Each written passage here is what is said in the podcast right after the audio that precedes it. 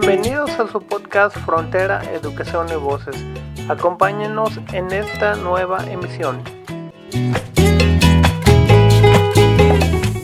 Hola, ¿qué tal? Les saluda Lulu Esquivel. Bienvenidos a nuestro podcast Frontera, Educación y Voces.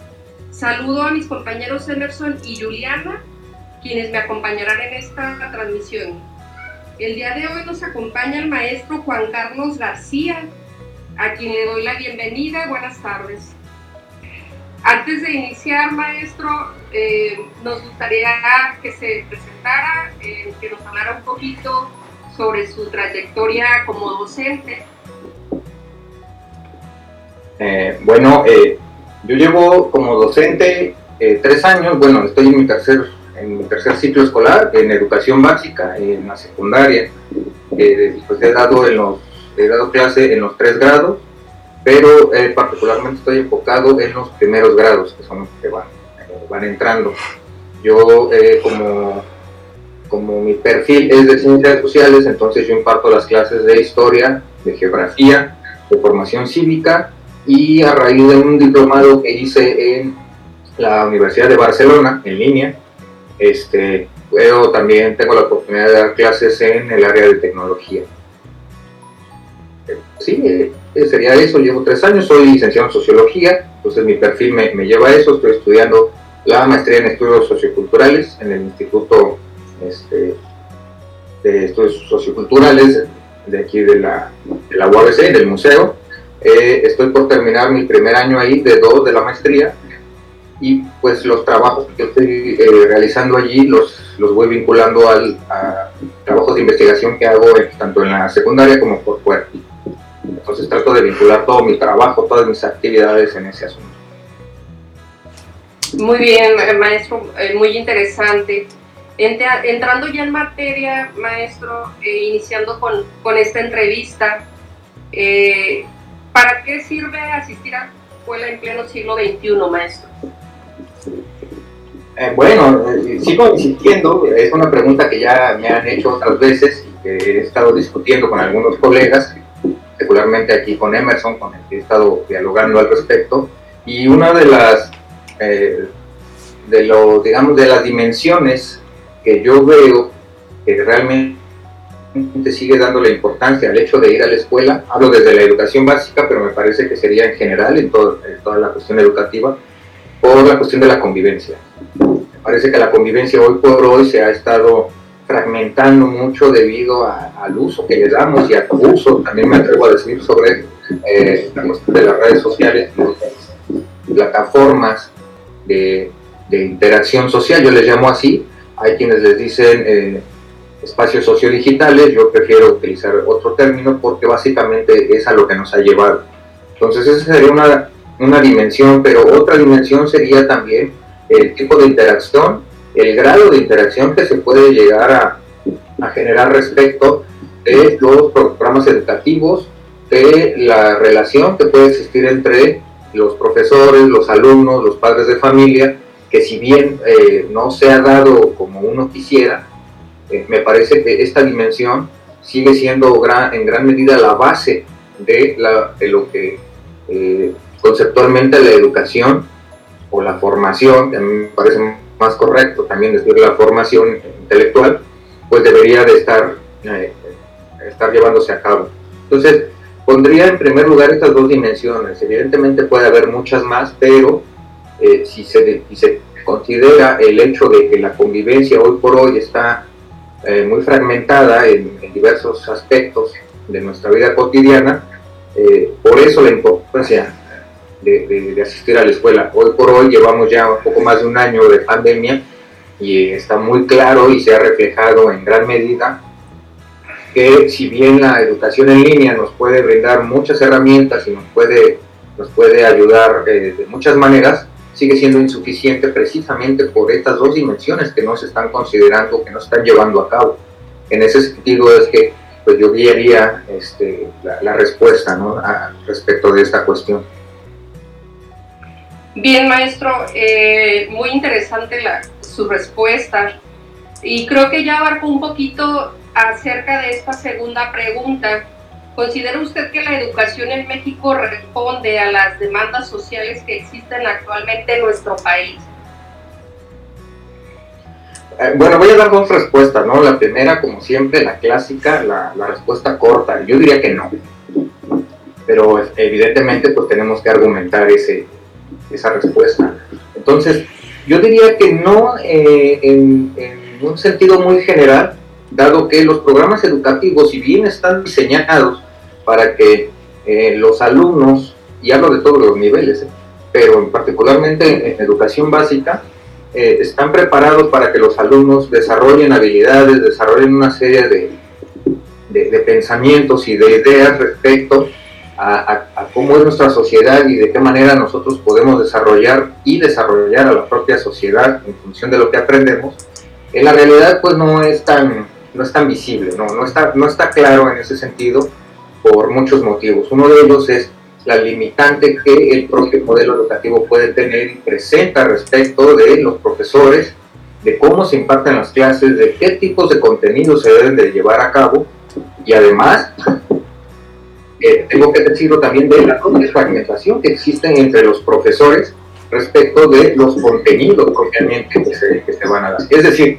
por poner un ejemplo, eh, hay profesores de, de, historia, y yo me incluyo, que llevamos eh, pues no sé, utilizamos cierto libro de cierta editorial y utilizamos cierto contenido basándonos pues en los aprendizajes clave que se, que se exigen. No obstante, cada uno de los profesores elige un libro distinto y entonces en ese sentido no es homogénea desde, desde la mirada del, del, modelo educativo, no es homogénea la formación que se les está dando a los alumnos.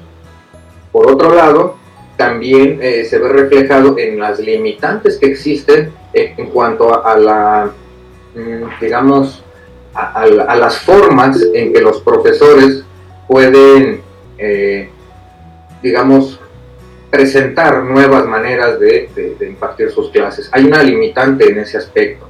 Y otra de las limitantes, eh, ciertamente también es el grado de participación que hay con parte de los tres entes, ¿no? en este caso el padre de familia, el alumno y el profesor. Si bien todos están implicados no están imbricados en el aspecto de que todos están conscientes de lo que está sucediendo en la escuela.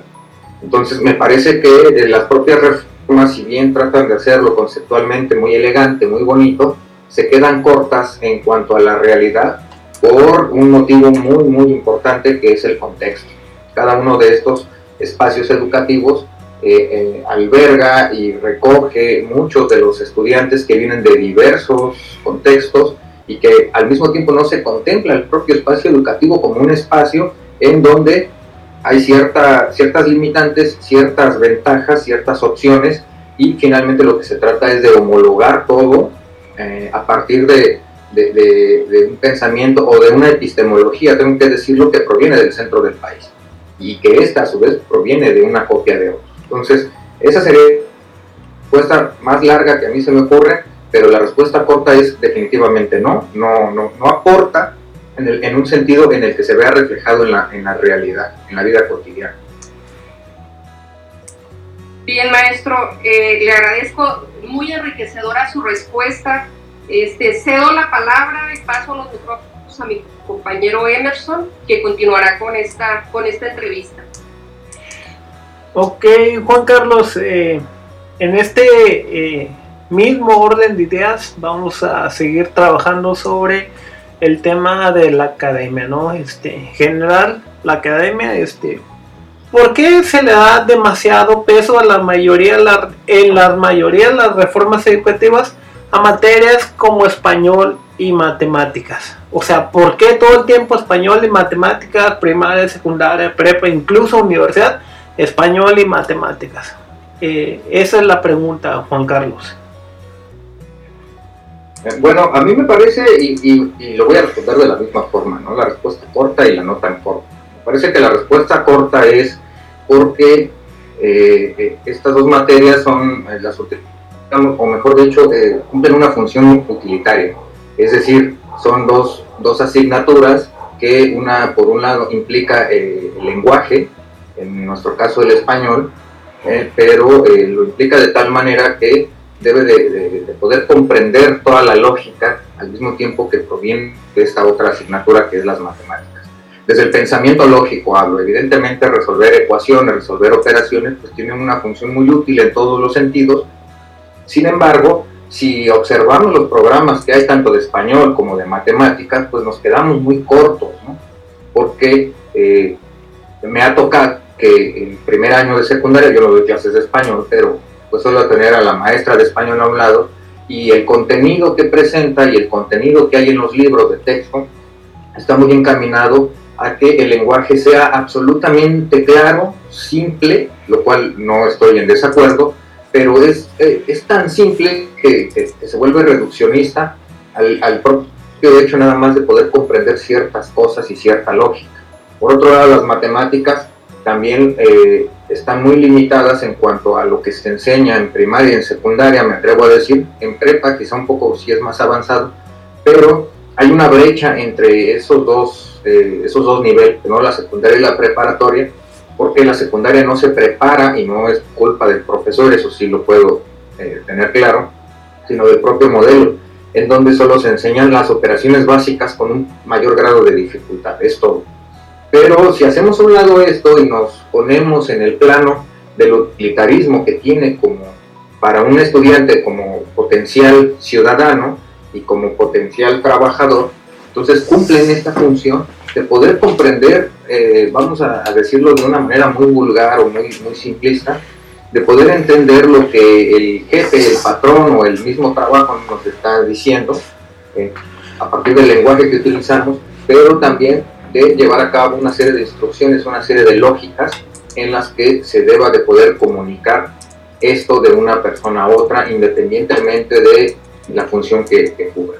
Por otro lado, también hay que entender que esto proviene de una estandarización que existe a nivel, eh, eh, puede ser mundial, pero más que nada a nivel Latinoamérica, porque estos estándares es en donde más se aplican y son los que más se revisan, eh, sobre bueno, no puedes hablar, eh, no puedes hacer un examen estándar a toda Latinoamérica hablando de historia de México, porque sería absurdo. Los demás países dirían, ¿por qué la historia de México, o la de Ecuador, o la de Argentina, etcétera? Y también, eh, si tratas de, implicar eh, otras cuestiones como la biología, como la química, etcétera, que si bien pueden ser más universales, dado que esas ciencias pues, son más universales, valga la redundancia, no, no, se le da tanta relevancia, puesto que lo que se requiere es un poco más la cuestión de la inmediatez, es decir, si ya entiendes el lenguaje ya entiendes la lógica que debes de cubrir a partir de eso que te está comunicando el propio lenguaje, entonces ya lo demás lo desarrollas por tu cuenta, si quieres y si te gusta. Entonces, eh, yo veo que en realidad no le estamos dando mayor importancia a otras materias como la geografía, como la formación cívica, aunque hay un discurso por ahí, pero eh, no parece tan, tan aplicable en, la vida real en muchos aspectos, eh, pues se prefiere ir a lo fácil, ¿no? Y también hay nociones eh, económicas, financieras que hay detrás de todo ello, pero que pues ya, ya implican una crítica más, más compleja, más profunda y que en muchos casos pues no es tan, no, no se quiere que sea tan visible. Pero cubre todas estas dimensiones mediante todos estos elementos y se reduce a decir, pues vamos a lo fácil, ¿no? El lenguaje y la lógica, el pensamiento lógico. Yo, yo pienso que es por eso que se le está dando esa importancia, porque eso es lo que trata finalmente. Cambiando drásticamente de ideas o de tema, vamos a hablar un poco sobre las becas.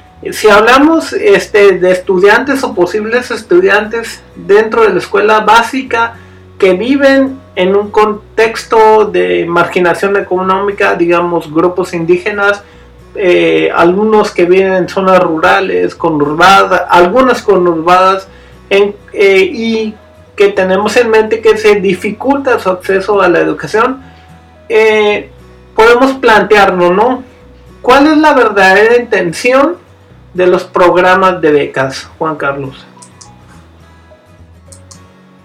esa sigue siendo una pregunta muy complicada, todavía, todos los días me hago, ¿no? Porque pues yo soy un, becario y pues tengo que ir midiendo el grado de responsabilidad que tengo al respecto. Pero en la cuestión de la educación básica, y me ha tocado ver algunas personas que, pues que obtienen una beca sin realmente necesitarla, otras que realmente sí la necesitan, pero que pues no la utilizan para lo que en un principio puede ser la verdadera intención, ¿no? o, se pretende que sea la intención, que es la que pues no se use de pretexto el hecho de que no hay la oportunidad económica de asistir a la escuela. Pero creo que va más allá. Yo pienso que los programas de becas que existen también responden a una serie de, de protocolos que deben de llevar las instituciones, particularmente las educativas, puesto que tienen que eh, dar, dar cuentas de en qué se estaban utilizando los dineros de los presupuestos que se les están asignando en muchos casos y eh, más que un buen pretexto es una, es una buena práctica para también eh, poder obtener indicadores, no necesariamente para qué lo usan, sino indicadores que puedan servir para otros, para otros menesteres como, como los votos, las elecciones o incluso para algunos informes. Digo, podría estar especulando, pero tampoco es algo que esté oculto. Me parece que la verdadera intención que debería tener una beca no nada más es, no, no debería quedarse tan, tan reducida, pues para que el alumno sienta que se le está apoyando y que no vaya a, pues no desista ¿no? de la escuela, sino que eh, yo creo que aquí también la intención tiene que ver con de qué manera el alumno está interpretando la propia beca. O sea, el alumno cree que se le está ayudando o el alumno eh, cree que puede abusar de esa situación. Entonces, eh, hay que ver, creo yo, las dos partes, porque si bien las becas que se están dando, hay que decirlo, tampoco son becas que puedas decir, ah, no, pues de aquí, de aquí vivo, ¿no? de aquí soy, sino que son, eh, me parece que es un paliativo solamente, porque no se ha podido dar respuesta al hecho que es pues muy relevante ¿no? en nuestro país, que es el de la deserción escolar, y hay diversas investigaciones y hay muchos modelos incluso que se tratan de proponer para que esto cambie, pues no se aplican. Entonces, eh, no se aplican o bien porque no hay el personal, o bien porque no se quiere, o bien por muchas razones, pero como no se hace, entonces es una manera también más sencilla de poder eh, obtener un indicador y decir, bueno, pues estamos aportándole algo a la sociedad, ya le toca a la sociedad hacer su parte pero esa es la parte que no se está observando, en qué se están gastando esas becas, si realmente las utilizan para comprar material para la escuela o si las utilizan para resolver algunas carencias o algunas necesidades que hay dentro de las casas. Entonces creo que eh, en, este sentido podría involucrar un poco esto que comentabas tú, Emerson, respecto de, bueno, ¿qué, qué andamiaje entonces se está construyendo? Porque pues así lo maneja la pedagogía, ¿no? ¿Cuál es el andamiaje que está eh, brindándose a los estudiantes para que puedan ir eh, construyendo su propia formación y realmente esto eh, en conjunto con la cuestión de las becas pues queda, me parece que deja bastantes brechas, bastantes huecos argumentales respecto a la beca sirve para que tú te puedas desarrollar, pero esa no es una respuesta que, que nos lleve a ningún lado. Entonces, me parece que aquí se debería involucrar más la, multidisciplina en cuanto a hacer análisis, hacer estudios de a quién se le debe de entregar una beca, bajo qué circunstancias y qué responsabilidad debe tener el estudiante que obtiene una beca, porque solo están funcionando como paliativos y no se está haciendo responsable el propio estudiante.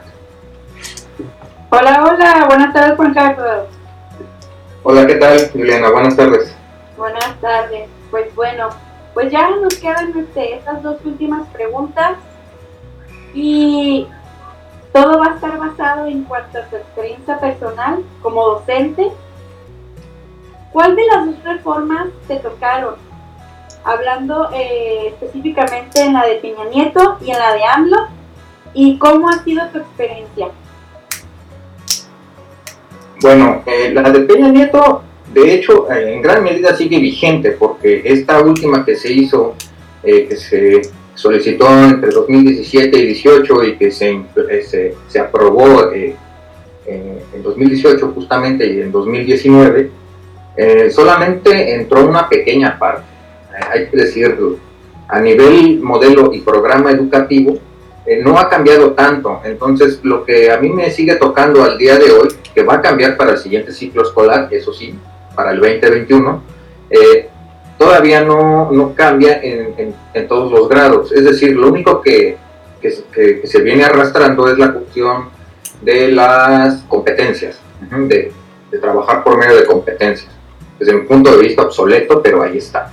Eh, sin embargo, lo que sí se ha tratado de, implementar es, eh, y que de hecho en los consejos técnicos escolares que se hacen relativamente cada mes, lo que más se ha involucrado es la cuestión de la educación socioemocional, por un lado, de la cuestión del de, eh, género, por otro, se ha, se ha implicado mucho, pero se ha reducido irónicamente la cuestión de la formación cívica y ética, es decir, la formación de ciudadanos moralmente aptos para darle o desarrollar a su propio entorno, que es, el discurso de la formación cívica y ética eh, así en general.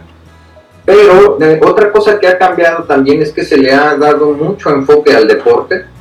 Eso, eh, eh, desde mi punto de vista, está muy bien, pero es un enfoque que, digamos, es copiado de alguna forma de, de otros lugares y que se le da tal enfoque que dejan muchos de esos alumnos eh, de, aprender otras, otras asignaturas por darle todo el enfoque al deporte y a las artes. Es decir, muy poco a poco se ha involucrado el tema humanista, el tema eh, del discurso que viene de esta última reforma educativa y que también hay que entender que la reforma no necesariamente cambia el modelo, la reforma lo que cambia es la cuestión normativa meramente. Eh, eso aplicado ya en la realidad, ¿no? porque se supone que la reforma viene a cambiarlo todo, pero en realidad no ha sido así. Eso en la cuestión educativa, pero ¿qué pasa en la cuestión laboral? En la cuestión laboral lo único que cambió pues fue la desaparición del, del, no recuerdo el nombre, hasta se me olvidó, es el instituto de, bueno, el que se encargaba de evaluar, no, no recuerdo el nombre. El INE se llama, Instituto Nacional de la Acción Educativa. Ese mero. Entonces, este, esa desaparición, pero que se convirtió ahora en el, en el UCICAM, pero el UCICAM, tengo que decirlo, ¿no? Abiertamente, parece un chiste mal contado, porque todo está muy improvisado hasta la fecha. Es decir, yo estoy en proceso porque yo soy profesor interino, es decir, yo cubro horas todavía, no estoy ni siquiera bajo contrato. Lo que sucede en mi caso es de que yo tengo que estar firmando constantemente y entregando una serie de documentos y firmando la participación de horas que voy a cubrir bien porque el profesor se encuentra ausente por alguna razón de salud o algo por el estilo, o bien porque el profesor se jubiló o simplemente dejó la plaza allí. Estoy en proceso en ese sentido de eh, hacer el examen de admisión y en este proceso nos hemos reído tanto eh, por no llorar, o sea, nos hemos reído por no llorar de todas las situaciones que hay respecto a la cuestión laboral. Es decir, nos están pidiendo más documentos que eh, si fuéramos a entrar a, la policía o que si fuéramos a entrar a otros lugares que realmente requieren una documentación eh, muy profunda. Y además eh, también está este asunto de los, de los sueldos, de los salarios y, que ya implican incluso a la cuestión de las jubilaciones pero son problemáticas que no se tienen resueltas ni siquiera a nivel estatal, ni siquiera a nivel nacional en general. Y esta reforma, si entrase de golpe, definitivamente eliminaría a muchos, a muchos profesores puestos de trabajo. Entonces, lo que yo puedo decir desde mi experiencia es que realmente a mí no me ha tocado así como que el golpe directo del cambio de una reforma a otra, pero que poco a poco sí se va notando que eh, se le está dando muchísima, muchísima, este, muchísimo peso, quiero decir, a los eh, potenciales profesores que provienen de las escuelas normales. Y eso se está, está produciendo una problemática muy seria al interior de todo el magisterio y que se está notando ahora en la aplicación de estos exámenes. A mí me toca en junio el examen, pero a los que ya lo hicieron, que fueron los directivos y todo eso, sí les ha impactado el hecho de que el examen viene muy reducido incluso ahora es menor, ahora son 100 preguntas, antes eran 140. Entonces, eh, está muy, muy enfocado a la cuestión socioemocional. Y no es que sea malo, el problema es que solo es un enfoque, ¿dónde están los demás?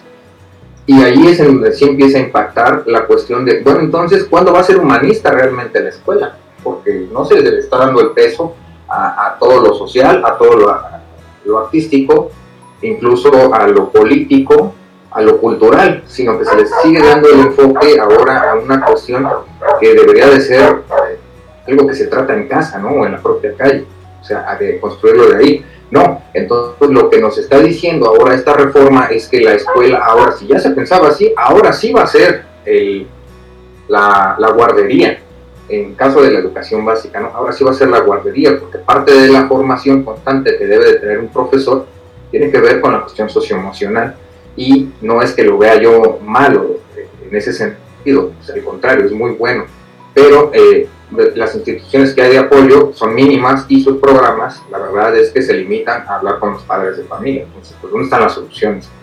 Entonces, la reforma educativa realmente no me ha impactado eh, así en buena medida, pero el siguiente ciclo escolar, y que va a entrar con todo, sí que van a cambiar las horas de algunas materias, algunas se les extendieron, a otras se les redujeron, pero eh, pues tendría que decir como respuesta corta pues no, no, no he notado ninguna diferencia en ese sentido. Y bueno, Juan Carlos, de todo esto que nos acabas de comentar, que de hecho es bastante interesante, si tú tuvieras la oportunidad de tal vez reformular o participar en la creación de pues una reforma educativa o como tú mismo lo decías, no un modelo educativo no adecuado para la educación en México, ¿cómo lo harías?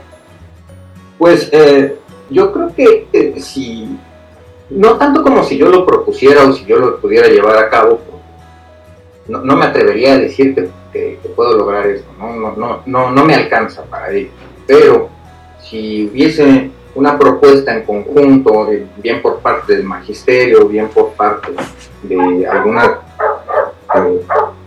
no sé, integrantes de instituciones que, estén abocados a, la ciencia social, a la ciencia natural incluso, si se trabajase un programa en el que se proponga una verdadera autonomía de las propias escuelas, yo votaría por eso.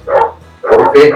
Porque por muchos modelos educativos que nos vengan a vender, por muchas reformas que se lleguen a hacer y que se han hecho, y por mucho discurso que nos vengan a, echar en cara, la educación, vamos a decirlo, no ha cambiado tanto desde algunas décadas para acá.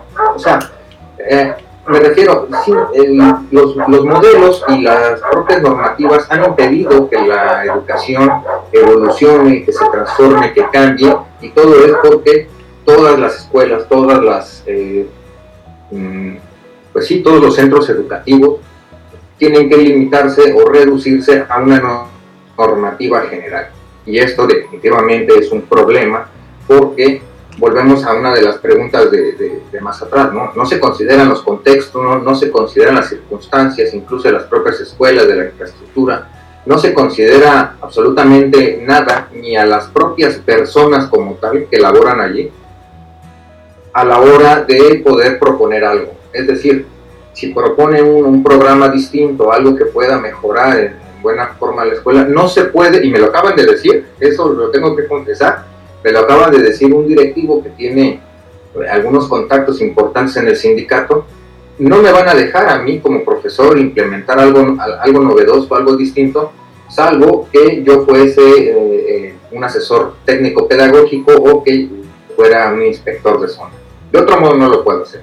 Y las personas que tienen la capacidad de hacerlo no lo hacen porque se dedican a dar vueltas por las escuelas nada más para ver qué, qué falla, qué falta y a partir de eso crear un informe entonces, eh, estas limitantes no, contribuyen al desarrollo de ningún tipo al interior de los espacios escolares, ni desarrollo social, ni desarrollo político, ni desarrollo cultural, precisamente porque pues, se, impide el hecho de que se haga. Entonces, si alguien le, si una propuesta de un grupo o, o, una propuesta en general para un modelo, no una reforma, sino un modelo educativo, en el que realmente se le dé autonomía, soberanía a cada espacio escolar, por supuesto hay que seguir una normativa política y social más general, pero que fuera un poco más flexible y, le diera oportunidad a los espacios educativos de generar incluso sus propias normativas en las que se incluya el hecho de que se, se puedan agregar programas distintos,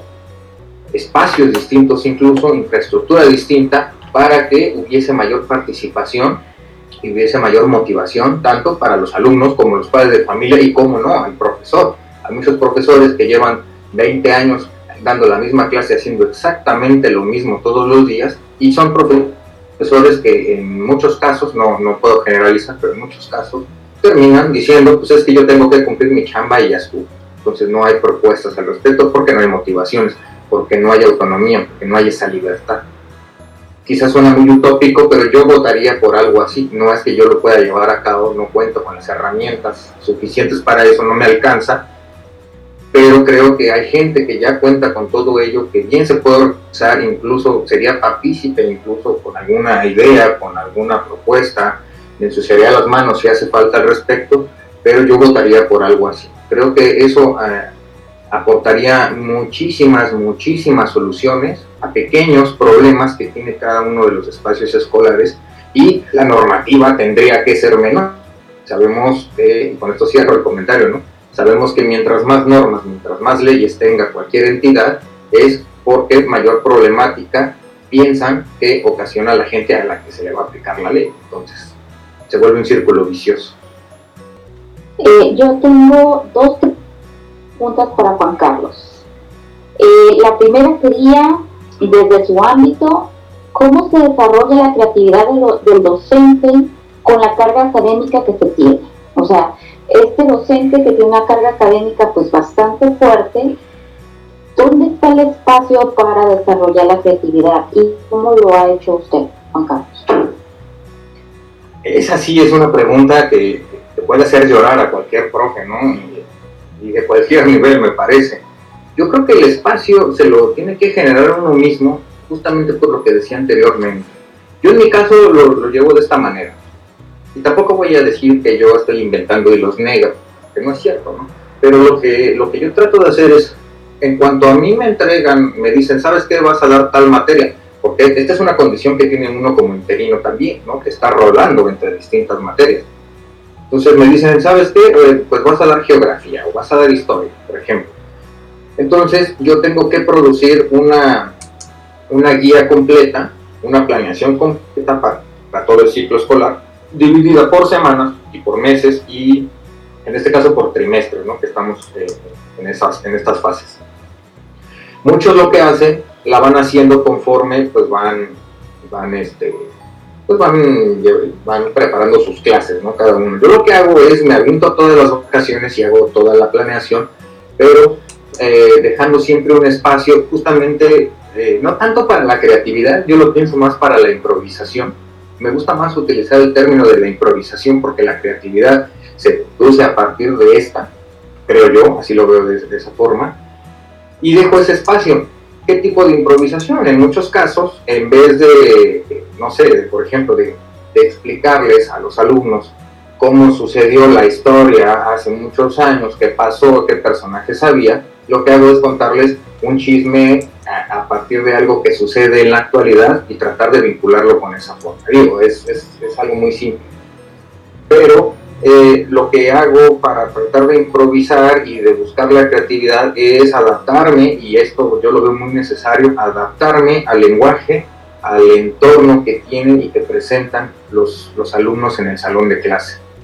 Porque hoy por hoy eh, pues están muy enfocados en una comunicación digital, vía digital, están enfocados eh, en muchos aspectos que, que no atraviesan su realidad física y que por medio de, pues de estos dispositivos tecnológicos es en cómo se pueden comunicar y, se van generando una especie de realidad eh, pues que llevan al salón de clase.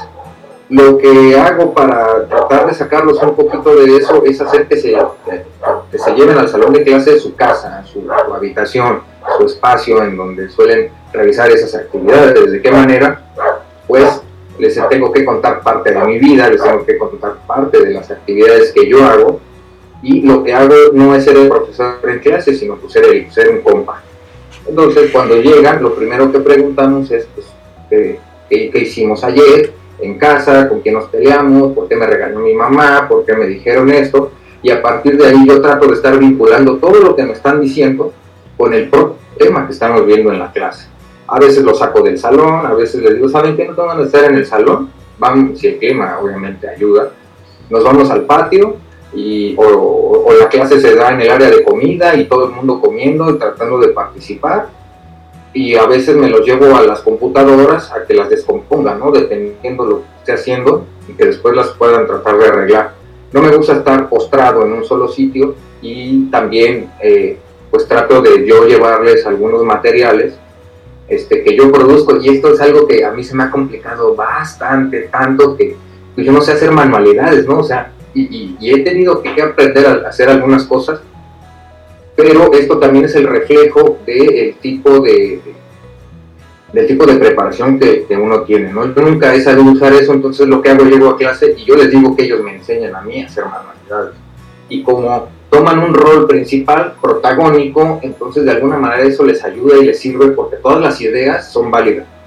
O sea, conmigo todas las ideas son válidas, no importa que, que hablen, y también el lenguaje no le doy esa relevancia de, ay, no hablen esto, no digan aquello, sino que poco a poco voy tratando de reducir el hecho de que digan groserías o algo, de qué manera diciéndolo, diciéndolas yo también en muchos aspectos, pero desde el contexto del tema que estamos hablando.